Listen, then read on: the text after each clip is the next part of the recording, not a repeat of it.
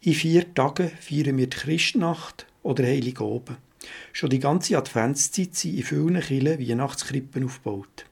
Das Land mit den üppigsten Krippendarstellungen ist Italien. Besonders im Süden findet man auch heute die Krippen nicht nur in den Kirchen, sondern mitten in Dörfern und Städten. Manchmal sind es ganze Krippenlandschaften. Mein Name ist Kurt Zog-Ott, ich bin reformierter Theologe und leite die Fachstelle Öko Kirchen für die Umwelt zu Bern. Besonders berührt hat mich gang wieder die Anwesenheit von Ochs und Esu in diesen Krippendarstellungen. In der biblischen Weihnachtsgeschichte kommen Ochs und Esu nämlich gar nicht vor. Dass sie es trotzdem in die Krippendarstellungen geschafft haben, hat sicher mit dem Stall zu tun, wo die Maria oder Josef nach dem Lukasevangelium Unterschlupf gefunden haben. Das ist eine Ausschmückung der Geschichte und man hat sich den Stall warm und mit Tier vorgestellt. Aber es hat auch mit alttestamentlichen Weissagungen zu tun, wo man auf Jesus hingedeutet hat. Der Prophet Jesaja zum Beispiel stellt Ochsu Esu als die dar, wo wissen, was Gute zu finden ist im Unterschied zum Volk von Gott, was das vergessen hat. Der Ochse kennt seinen Besitzer und der Esel die Krippe seines Herrn. Israel aber hat keine Erkenntnis, mein Volk hat keine Einsicht. Jesaja ist das Prophetenbuch, das endzeitliche Heilshandeln von Gott ankündigt.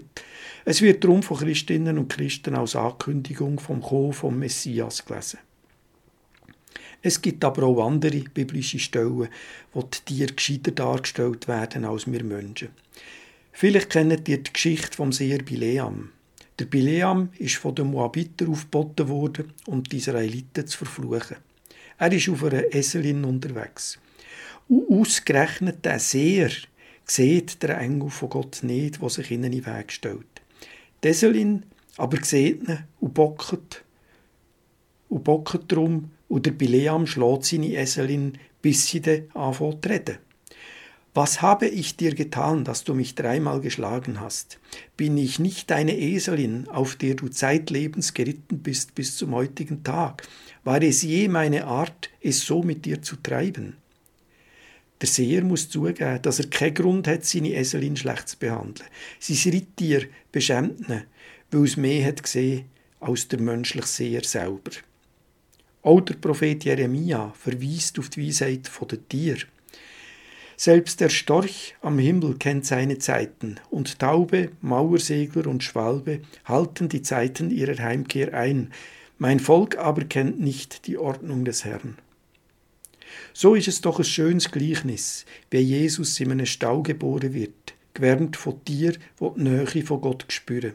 Das Gotteskind kommt bei armen, einfachen Menschen wie Maria, Josef, den Hirten und ihren Tieren auf die Welt. Das ist fast wie in der Schöpfungsgeschichte in Genesis 1 am Anfang der Bibel, wo am sechsten Tag zuerst Tier und das Menschenpaar geschaffen wird. Wir Menschen sind Teil der Schöpfung. Tiere sind Geschöpfe wie wir. Dank Ochs und Esu in der Weihnachtskrippe werden wir auch in der Advents- und Weihnachtsgeschichte daran erinnert, dass wir ein Teil sind von der Schöpfung und dass wir zu der Schöpfung Sorge haben sollten.